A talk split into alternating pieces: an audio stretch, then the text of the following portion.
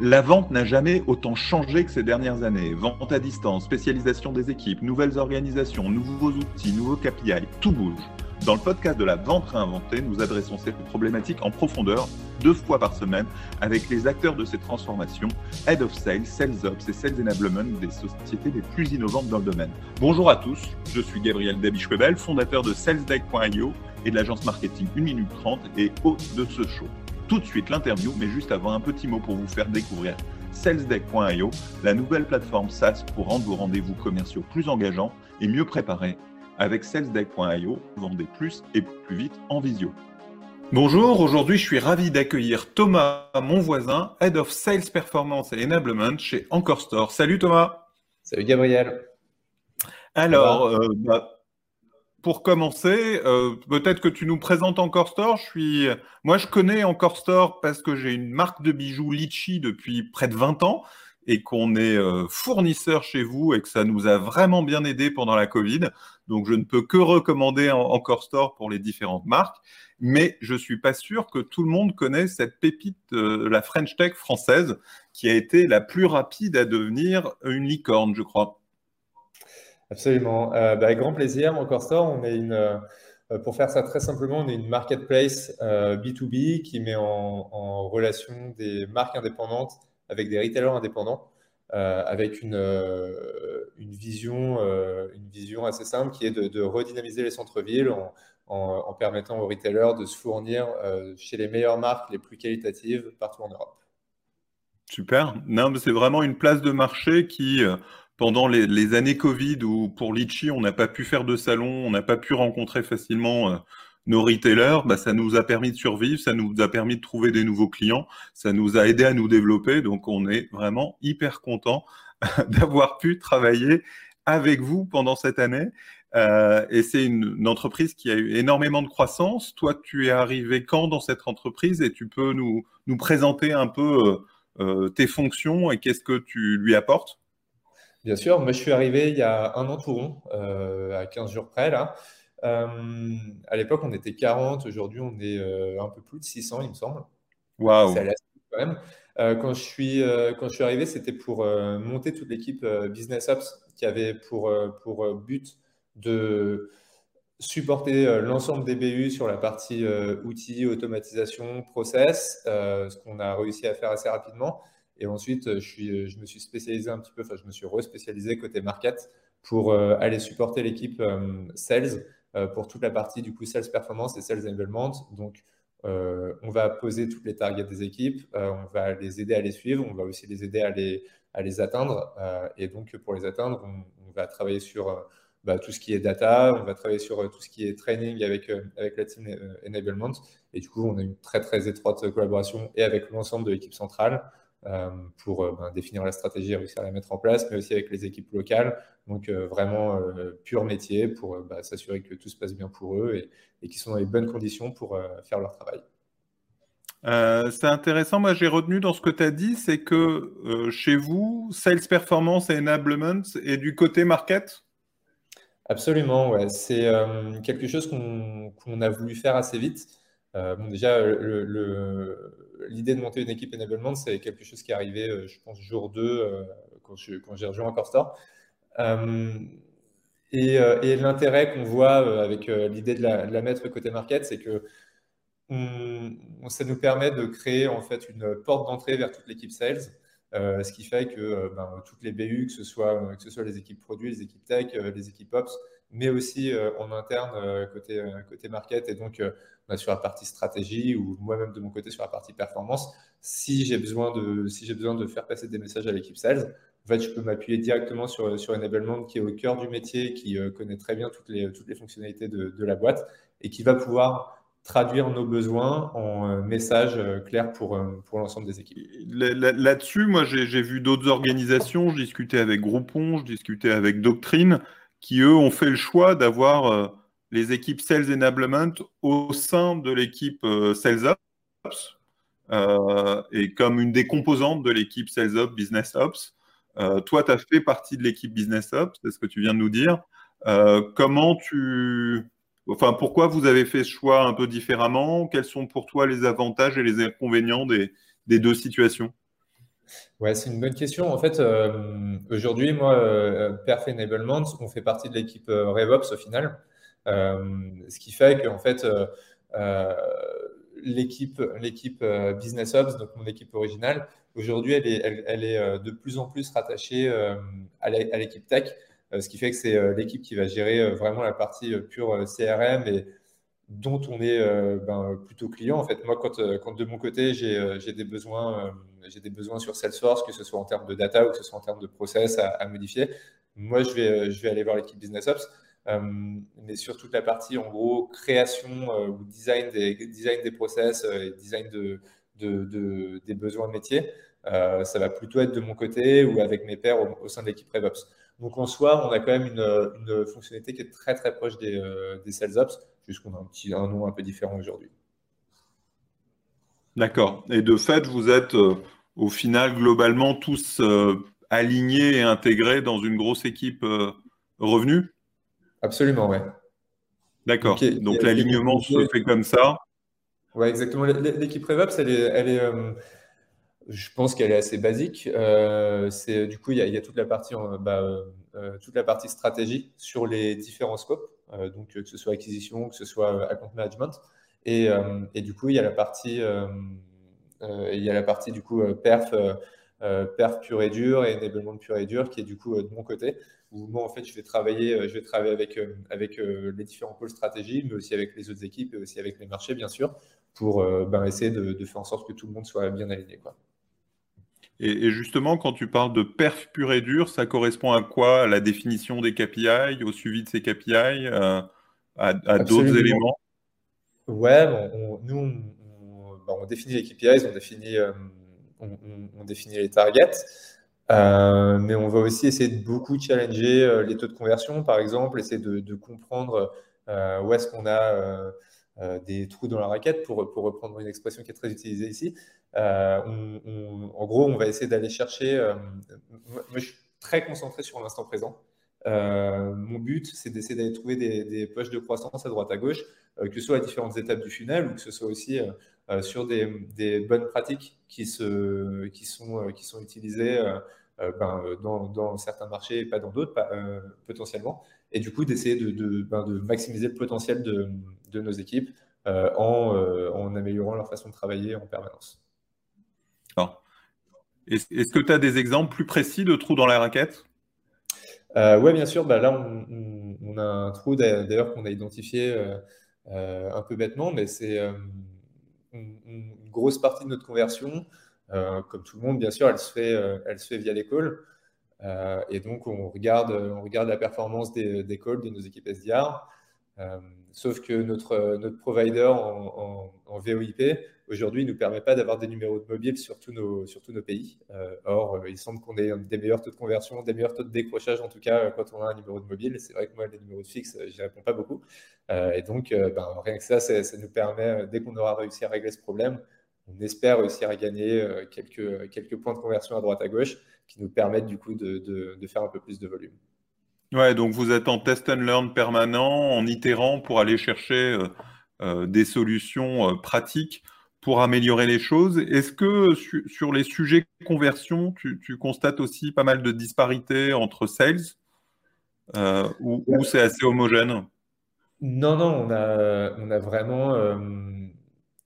Euh, euh, bah oui, évidemment, on retrouve, des, disparités, ce qui est tout à fait normal. Ça, ça m'inquiéterait d'avoir bah, que des top performers ou que des low performers. Je pense qu'on a une, répartition qui est plutôt, plutôt saine de, top performers et de low performers ce qu'on essaye de, commencer à mettre en place, pour le coup, qui est assez intéressant, c'est euh, euh, le travail avec euh, l'équipe enablement, avec tous les sales managers, pour réussir à identifier différentes métriques qui, sur lesquelles on peut travailler avec les contributeurs individuels et en gros essayer de se poser au moins une fois par mois pour descendre la liste des sales et réussir à, identifier qui, euh, pourrait passer dans telle ou telle formation, euh, ou également qui pourrait nous aider à créer des formations euh, si c'est des top performers sur, sur, une métrique donnée.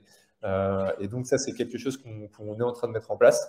L'idée étant ben, de, encore une fois, de mettre nos équipes sales dans la meilleure position possible pour réussir à performer, de, de toujours aller prendre un peu plus haut.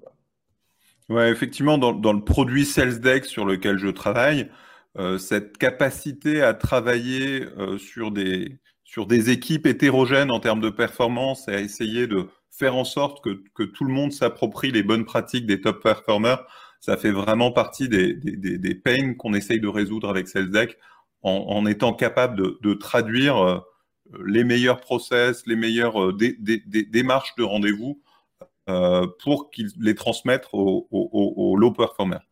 Euh, sur, les sujets performance, est-ce qu'il y a d'autres indicateurs que tu surveilles euh, de façon régulière? Ouais, enfin nous, on, je dirais pas qu'on essaye de se construire une tour de contrôle parce que parce que j'ai pas envie d'être contrôleur aérien, mais mais on, regarde quand même un, une, zone très, enfin, un très grand nombre de, de, de métriques euh, données. Ce qui ne veut pas dire qu'on fait euh, forcément quelque chose de tous ces métriques. Euh, comme tu disais tout à l'heure, on est toujours en test and learn. il y a, dans, les choses qu'on sait, c'est qu'il y a beaucoup de choses qu'on ne sait pas. C'est un peu bateau, mais c'est un peu bateau, mais c'est vrai quand même. mais on, va regarder de la performance, on va regarder de la performance de nos marques, on va regarder, on va essayer de regarder aussi la GMS qui est, rapportée par les équipes sales. Euh, sans forcément. Qu'est-ce que tu appelles la GMS La GMS, pardon, c'est euh, le, le, revenu qui est apporté par, euh, par les marques qui sont signées par nos sales. D'accord, d'accord. C'est vrai que vous avez un système comme ça où vous incitez fortement les marques à promouvoir euh, encore store, en tout cas la place de marché, et à porter leurs clients sur la place de marché. Et ça, c'est effectivement très efficace. nous, on a pu reconquérir des clients grâce aux offres que vous proposez. Euh, et au passage, ça vous permet vraiment de vous appuyer sur vos marques pour euh, attirer de plus en plus de clients. Exactement. Tant que Jacques, l'idée, c'est euh, que évidemment nos marques comprennent la valeur d'Encore Store pour, pour leur activité et que bah, du coup, elles, invitent leurs retailers sur notre plateforme pour, bah, pour pouvoir passer leurs achats auprès de cette marque. Euh, je dirais que pour l'instant, ça marche plutôt bien. On, arrive quand même à créer un certain cercle vertueux et euh, bah, puisque a priori, nos, clients, enfin nos, marques euh, réussissent à avoir cette valeur. Donc c'est assez chouette. Et ces éléments-là, en fait, sont, sont est-ce qu'ils sont logés chez vous, chez les sales, ou c'est déjà les équipes CSM qui s'en occupent? Et donc, toi, tu as, une vision complète sales et CSM Ouais, c'est, alors c'est, les seules équipes qui sont euh, incentivées, pour, pour, ainsi dire, sur, euh, sur, sur, euh, sur, ces, sur ces nouveaux retailers, c'est sur le côté CSN. Donc, c'est sur, la, sur la partie qu'on appelle, qu'on appelle BDM chez nous. ce qui ne veut pas dire que nous, on ne regarde pas ça au niveau, au niveau brand acquisition également. donc, sur, les, sur la partie account exécutive ou même SDR, on peut quand même avoir une bonne vision de, de, la sélection des marques en fait, hein, qui, est, qui, est, qui, est, faite par nos équipes. Euh, mais oui, aujourd'hui, c'est aujourd'hui c'est plutôt côté, euh, côté CSM. Euh, et oui, effectivement, moi j'ai la chance d'avoir une vision à 360 sur, sur, tout le, sur tout le process sales et tous les outils et produits sales aujourd'hui. Ouais, parce que ce qui est intéressant, c'est que vous êtes vraiment dans une problématique de, de place de marché dans laquelle vous devez avoir euh, à la fois euh, plus de, de, marques et à la fois plus de, de, retailers et de boutiques qui achètent auprès des marques et donc être en capacité de, de faire monter cette mayonnaise des deux côtés. Et j'imagine que euh, votre, vous portez votre enjeu vraiment du côté nouvelle marque en sales où, où il y a deux équipes sales en parallèle. Euh, aujourd'hui, euh, on va plutôt chercher des marques, euh, puisque c'est, comment dire, on, a côté retailer, c'est quand même très simple. L'idée, c'est, de leur faciliter la, tâche au maximum, mais surtout, l'idée, c'est quand même qu'un retailer puisse venir sur notre plateforme et qui trouve son bonheur. c'est pour ça que, évidemment, on doit, on doit, on doit être très très fort sur l'acquisition des marques puisque bah, sinon, en fait, on n'a on a aucun intérêt. En gros, on n'a aucun intérêt pour, euh, pour les retailers puisqu'ils ne trouvent pas leur bonheur. Et du coup, on n'a aucun intérêt pour les marques puisqu'elles euh, ne trouvent, pas leur, trouvent pas leur retailer non plus. Ouais, mais pour vous, c'est assez clair, mais c'est vrai qu'il y a des places de marché où euh, l'enjeu, enfin, sur lesquelles vous avez la chance en fait de pouvoir vous appuyer sur les retailers pour vous trouver des, enfin sur les marques pour trouver des clients retailers, ce qui n'est pas toujours le cas de places de marché plus classiques où je vais prendre Amazon à ses débuts ou quelqu'un qui voudrait créer une marché comme Amazon. L'enjeu de faire venir des clients est au moins aussi difficile que celui de faire venir des marques. mais là, vous pouvez effectivement, à travers les incentives que vous apportez, faire en sorte que ce soit euh, les marques elles-mêmes qui attirent euh, vos clients retailers. Exactement. Et ça, c'est ce qui est une des clés euh, de, ce succès extrêmement rapide. On, a, on, a, pas mal parlé de la partie sales performance, la partie enablement dont, tu as la charge aussi et à quoi elle correspond? Euh, c'est une bonne question, une question qui me passionne d'ailleurs. Euh, moi aujourd'hui, l'équipe euh, l'équipe Enablement, elle, a, elle a plusieurs composantes. il y a une partie qui est la partie Enablement pure et dure, qui du coup va être en charge de toute la stratégie autour de l'enablement, à savoir comment, quel type de, de, contenu on a envie de, on a envie de pousser aux équipes, sous quel format, quels outils on veut utiliser, par exemple, est-ce qu'on choisit un LMS ou non, euh, comment est-ce qu'on fait de la, certification sur tous les trainings. Euh, c'est aussi une équipe qui va hum, travailler main dans la main avec toutes les équipes, euh, toutes les différentes BU de la boîte. Donc, que ce soit opération, que ce soit product, que ce soit marketing. S'il y a, hum, encore une fois, s'il y a une, quelque chose à pousser aux équipes sales, l'idée, c'est que cette équipe soit vraiment la porte d'entrée. Donc, il va y avoir beaucoup de, beaucoup de travail à faire en en se mettant le plus tôt possible, en se branchant le plus tôt possible sur les roadmaps des différentes, euh, différentes BU euh, pour euh, ben, réussir à créer du contenu et, réussir à le délivrer le plus en avance possible avant les, lancements des différents produits et s'assurer que ben, au moment où on lance un, au moment où on lance un, nouveau produit, où on a une nouvelle proposition de valeur, quoi que ce soit, en fait, on ait des équipes qui soient déjà formées, qui, qui en un claquement de doigts soient capables d'intégrer ça dans leur pitch euh, et, euh, de, vraiment de, maximiser le potentiel de, ce qu'on essaie de créer euh, dans la boîte. Donc ça, c'est la première partie qui est, qui est vraiment Sales Enablement et Sales Enablement Stratégie. Très et là, vous êtes vraiment dans le prolongement du produit, en fait, ce que j'entends. Exactement, exactement. et ensuite, il y a une autre partie qui est je dirais un peu plus sales, euh, qui, euh, que, que, moi j'appelle Sales Excellence, euh, qui, a, qui, a, une mission qui est très vaste, c'est de, de, de, créer, d'instaurer une culture sales sur, sur toutes nos équipes. et donc, comment on va faire ça? On va, on va essayer de, de créer un onboarding pour les équipes qui soit le plus efficace possible, qui donne un maximum d'informations mais qui aussi nous permettent de, commencer dès le début à faire du roleplay, à travailler les pitchs, euh, à travailler, à comprendre, euh, à comprendre le travail, à comprendre euh, les différentes métriques qu'on va utiliser aussi, puisque c'est dans n'importe quelle boîte, quand on débarque, même si on, même si on est sales de longue date, il y a toujours des nouvelles choses et c'est toujours hyper important de pouvoir se faire un, bon, un bon refresher. Comme la GMS, par exemple. Exactement, comme la GMS, tout à fait. Mais je, te, je te lance ça comme si, comme si tout le monde le savait, mais, mais ce n'est pas le cas.